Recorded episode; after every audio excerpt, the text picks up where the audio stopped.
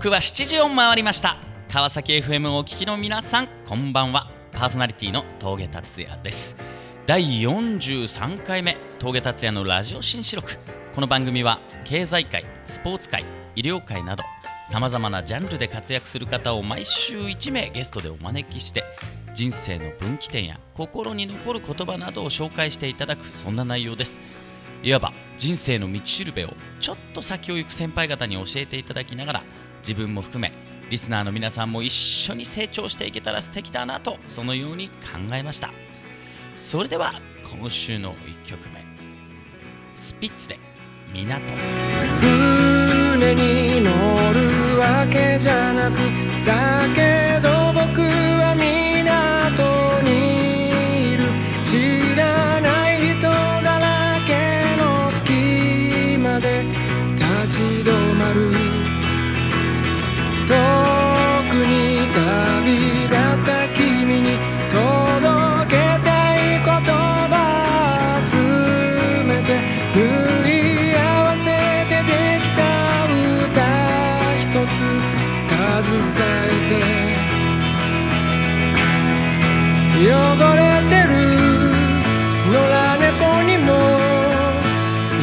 確か優しくなるユニバース。黄昏にあの日二人で眺めたな。その光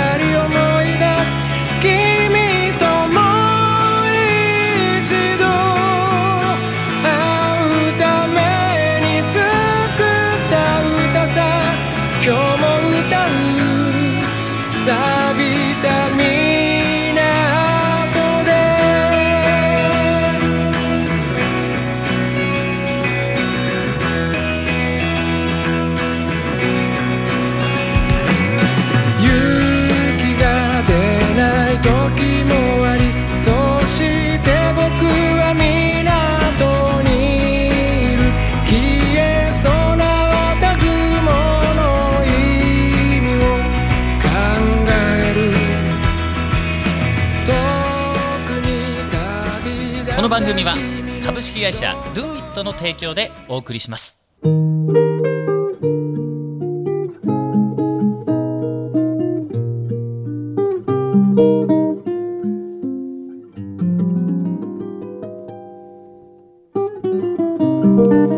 それでは本日のゲストをご紹介しましょう。心理カウンセラー青井美香子さんです。こんばんは。こんばんは。ありがとうございますありがとうございます。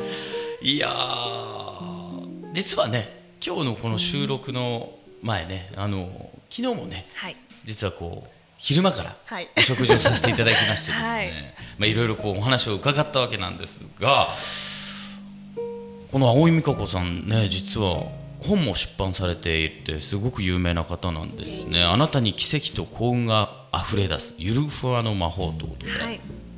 そうです。ねはい。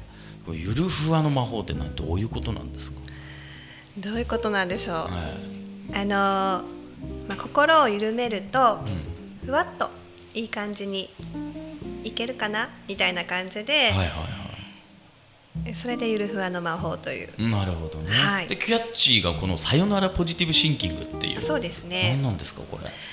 ポジティブシンキングバイバイ そうそうそう。いけません。えいけなくないんですすけど、うんうんあの無理してポジティブに考える必要はないよっていうことで、はあはあはネガティブな感情もうん。自分の中の一つの大切なエッセンス。あちょっとこう気が楽になりますねそれ。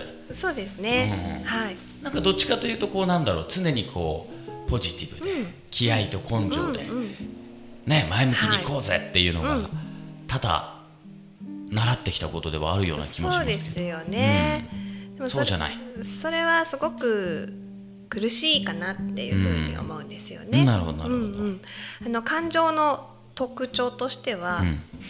受け入れて寄り添ってあげると緩んでいくっていうものがあるので、怒りでもなるほど。悲しみでも、うん。誰かを嫌いだって思うことでも、うんどんな風に自分が思ってもいいんだよっていう風に、うんあの受け入れてあげると自分自身が受け入れてあげるとうんなるほどね。楽になるんだよってことを書いています。素晴らしいね。なんかこう気持ちがねなんかこうどうですかね？僕だけですかね？すでに癒されてるのは。このわずか数分で。ありがとうございます。ゆるふはね。ミルはね。もう8000件以上のこう心身のケアに携わってきたはい。すごいですね。そもそもどうしたらこうどうしてこの職業というか。はい。私もともとは看護師をしてたんですけれども。あそうなんですか。そうなんですよ。うんうんそれで、まあ、4年4ヶ月で辞めたんですが、は辞めてすぐ、ん。アロマセラピストとして起業しましうん。て、それがもう14年ぐらい前なんですが、うんであのアロマのお客様って、ん。結構心が疲れていたりとかする方が多くって、何かして差し上げられることがないかなと思って心理学などを勉強してうん。いたんですけど、うん。そしたらどんどんそちらのあのクライアントさんが多くなり、うん。私自身もそっちに、えー携わっているのが楽しくなって、うん。それで今はうんカウンセリング業をうんメインでなるほどね。させていただいています。あはい。ーどういう方が多いんですか？経営者は結構多そうな気しますけどね意外と、えっとね、男性は経営者ばっかりですね。経営者の人が多いです、うんうんうんうん。はい、女性はもう本当にいろんな人がいらっしゃって、あのーその病院に行くほどではないんだけど、何かこう生きづらさを感じているとか、うん。そういう方もいらっしゃいますし、うん。あとは、まあ、パニック症状うん。の方とかもいらっしゃいますし、うん。うん。何かやりたいことがあるんだけど一歩踏み出せないなみたいな感じの人もいらっしゃいますし、なるほどね、はい、いろんな方が来てます。でそのこうクライアントさんというかはい、は何？美香子先生の前でただただ喋っていくわけ。いえいえいえ。私はあのちょっとその方の潜在意識にある思いを引き出す、まあ、そういうど特殊な質問があるんですけど、ん。質問の仕方があるんですけど、それで本当は深いところでどんな思いがあるのかなっていうところをまずはお尋ねしていきまして、うん。ね、そして、うん。えーその部分が癒されていくと、その方の,、まあ、あの気持ちがすごく楽になっていくっていうプロセスがあるので、それを癒すための心理療法を使っているんですが、うん。あのツボ経絡をねトントン軽くタッピングをするほ正式な名称 EFT というんですけれども、うんうん。その療法を使っています。あのヨーロッパでは結構ね使われていたり、えー世界的にも被災地とかそういうとこで多く使われているものなんですけれどもはい、じゃあそのこうタッピ体を触りながら、はい、トントンしますね。トントンしながら、はいトントンします。こう、ね、質問をしていくと。そうなんですよ。うんそうすると潜在意識が変わり始める。そう潜在意識にあるいろんな思いが出てきて、その人の、えー、と感情が解放されていくっていうものなんですね、EFT の E はエモーショナル、うん。F はフリーダム。うん。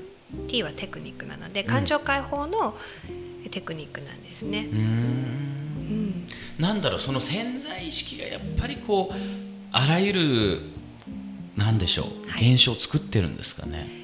何なんですかそれは。そうですね、うん。潜在意識の力はかなりパワフルで、うん。全体の意識の9割以上を占めていますので、うん。そこにある思いに沿ってうん。自分が行動したりとか、判断したりとか、うんまたはそういう解釈をしたりしているうんんですね。俗に言うその無意識の世界が。そうなんですそうなんです。それは何？そのちっちゃい頃から作られていくわけですか？そうなんです。主に67歳以下ぐらいに、うん。その大きなベースとなるものは作られていると。67歳で？そまでで？うまでで、うん。まあ、その後ももちろん影響はあるんですけど、うん。7歳以下がうん。大きく影響している。えなんだろう？どうしたらいいの？それって え？すごいなんか、はい。漠然とした質問って申し訳ない。67何を歳までにどうしたらいいんですか？67歳までにね、どうしたらいいんでしょうね。ど何をどうしてあげたらいいんですか？子供たちに。あ子供たちに？そうですね。うーんとあの子供って客観性がないんですよ。あ、うんううんとそうそう主観がメインなんですね、だから勝手に勘違いして、例えばお母さんの都合でお母さんが機嫌が悪くても、うん。自分が悪い子だからだって思っちゃったりする。ですね。うんっていう状態があるので、あの何でもこうどんどんどんどんよく良い悪い分からずに吸収してしまうんですよ。潜在意識に入ってってしまう。なので周りの人ができることってそうですね。まあいろいろあるんだけど、ん。一つはあの例えばあのテレビとかうん。流れっぱなしになってるもの、うん。そういうのはあの制限してあげることも大事だったりするかもしれないですね。あの衝撃的な映像とか、うんうんどんどん出てきますようんね。うんうん。そういうのあまり見せない。そはい必要以上に。なるほどね、うん。ハイジみたいなね。はい。幸せな感じがいいハイジの方がいいかもしれませんね。なるほどね。ちょっと一曲いきましょう。離れ組で君は僕の友達眠れないのならそばにいるよ。星の見えない夜。心の奥に沈む悲しみ。そこまで自分をうまく出せずに分かり合えずにそっと傷ついて本当を探し続けるうちに遠くまで来た。ね。ああそばにいるよ。小さな明かりともして。ああそばにいるよ。君は僕の友達。あの頃僕らが好きだった歌を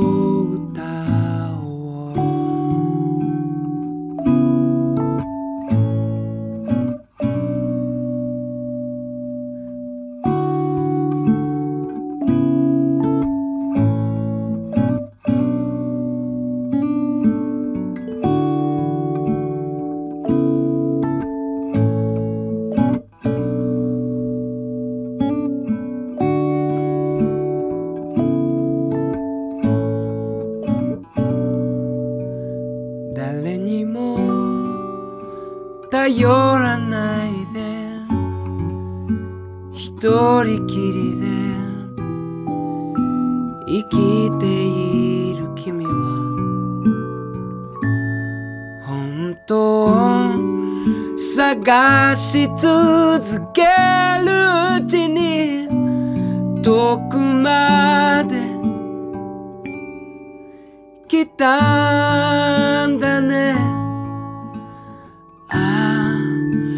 そばにいるよ。小さな明かりともして。ああそう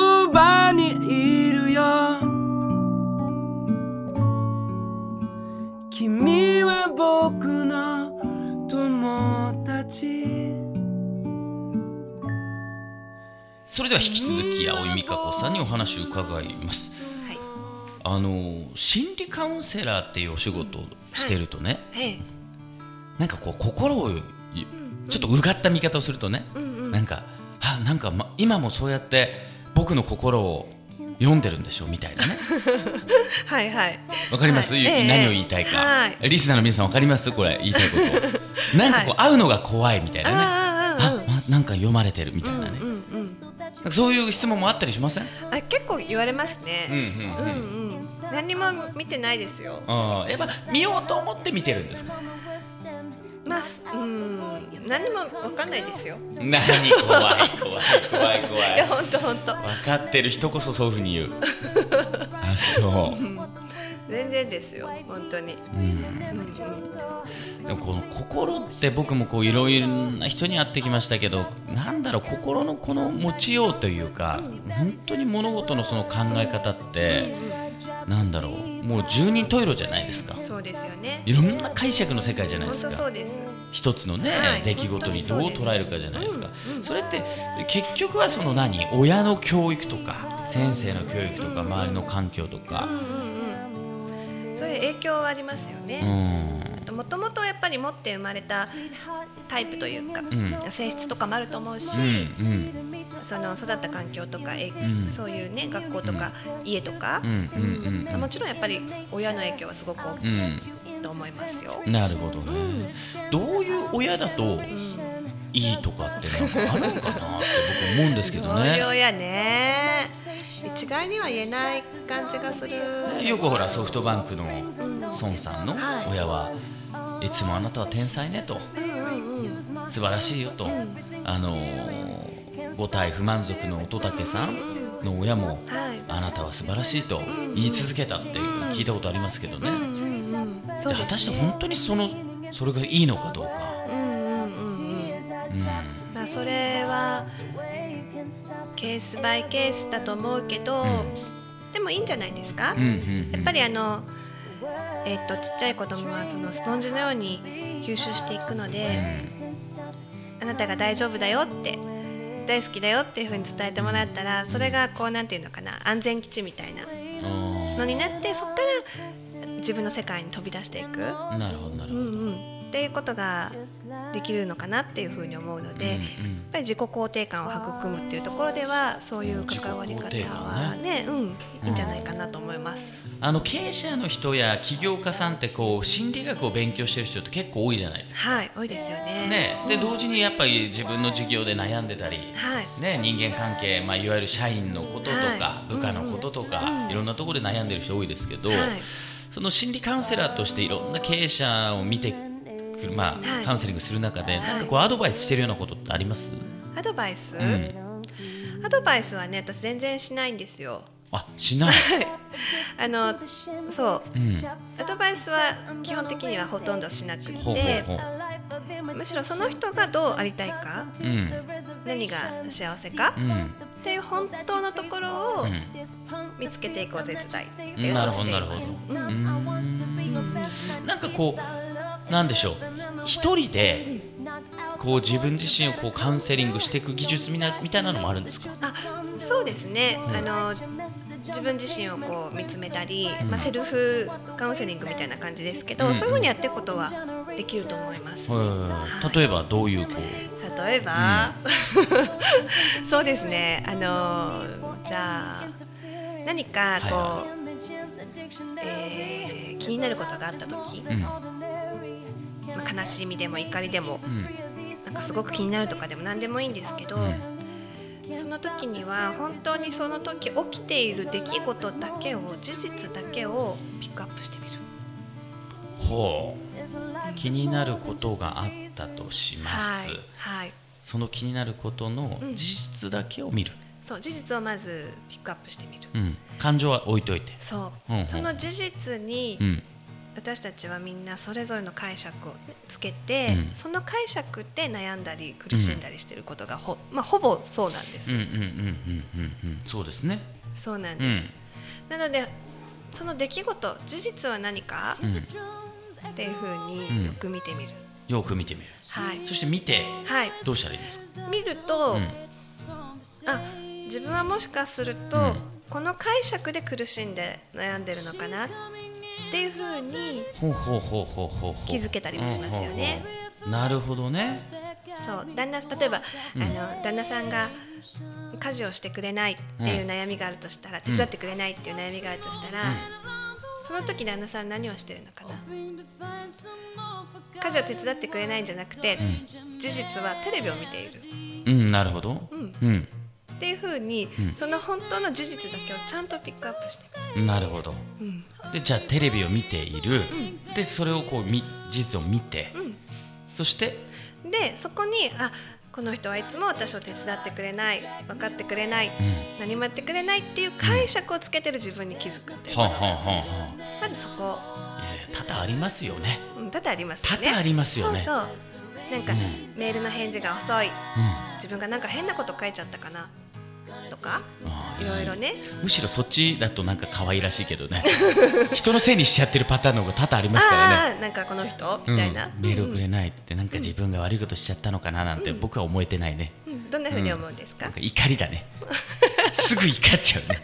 えでどんなふうに思ってるの？なんで返さねえんだよみたいなね。うんうんうんねなんで返さないって思ってんですかその時。始まったの？これ。これカウンセリング始まったの？なんて思ってんの？なんでだよ？みたいなね、うんううん。ん、なんで早く返してこいよ？みたいなそうそうそう。でもその時の事実は、メールが返ってきていない、そうそう。それだけうん、なんですよ。なるほどね。あとの解消が自分がくっつけてるだけだそうなんです。そうなん。でその解釈で勝手にうん、それどうどうどうってできます？えっ、とね気づくことでできることもあるしできないこともあります、ほうほうほうほう。うん、両方あると思いますね、じゃあ今の例で言うとメールが来て帰ってこないすぐ帰ってこない、でそれメールが返ってこないですっていう事実を認めて、そして？あそれであ自分がそこに例えばあの自分が変なこと書いちゃったのかなって思ってる人もいるかもしれないし、いろんな解釈つけますよね。つけますね。なんかあいつはいつもこうだとうんかね、うん解釈をつけますよね、うん。でもその解釈だってことにまず気づいてみること、ああそっか。うん、でも実際メールがへ返ってこない理由はうん。わからない、わからない。そうそうそうわからないのに、うん。いろんな。怒ってるのは自分だよと。そうあなるほどね、うん。そんなあなたはちょっともったいないんじゃないのと。あもったいない。そうそうそうそうね怒りをわざわざうんそう。持ってくる必要ないでしょ。そうです。その人入院してるかもしれないし。いや大体してないんだよね でも分かる分かる分かる。うん。してない。まあそれちょっと極端だけど、うんうんうん。そうなんですよ。そっか、ん。そうやって怒ったり悲しんだりしてる、うん。して人生をつまらなくしてるのは本人ですもんね。そうあの結局ね。そうそう。苦しんでるのは自分の解釈ですね、ですよね。はいやちょっとちょっと勉強になってきてる。いいよ いいよ今日。それでは一曲いきましょうか。バンクバンドで「糸」なぜ巡り合うのかを。私たちは何も知らない。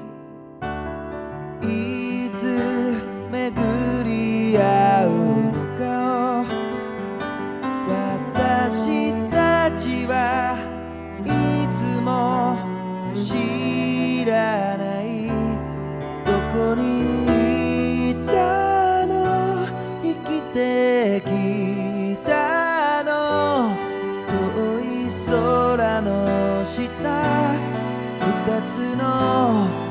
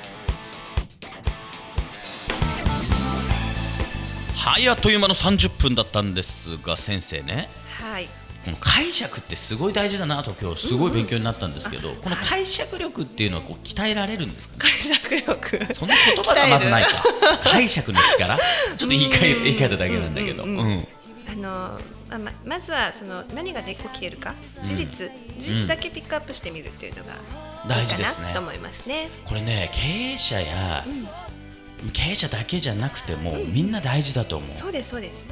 本当にそう。もう解釈が違うんだもんね、うん、うん、結局ね。そうなんですよ。捉え方だよね。そうなんです。そこで苦しんだり悩んだりいろいろしていると思います。なるほどね、はい。じゃあ冷静にこう事実をこう見て。そう。まずそして自分が今どういう捉え方をしているのかっていうのをこう。客観的に見るってことですね。まあ、そうですね。うん。すごくいいと思います。なるほどね、はいなんだろうこう先生といるとこう全て肯定してくれるからこうすごいゆるふわな感じになって 僕もハッピーオーラを今日すごい身にまとってるようなそんな気持ちですけどねはい。あそうりがとうございます。先生ね、はい来週もちょっとねはい。出てほしいなと思ってるんです。ありがとうございます。いろんなちょっと事例をね、はい。今度は質問してみて、はい。先生がどうこう答えてくれるのかなみたいなのね。ドキドキですね。うん、いやまあい。ろんなほら経営者僕もいろんな悩みを持ってはい。る経営者多いですから、かりました。ちょっと先生のね、はい。どう答えてくれるのかっていうのをぜひね、はい。あの聞いてみたいなと思いますので、はい。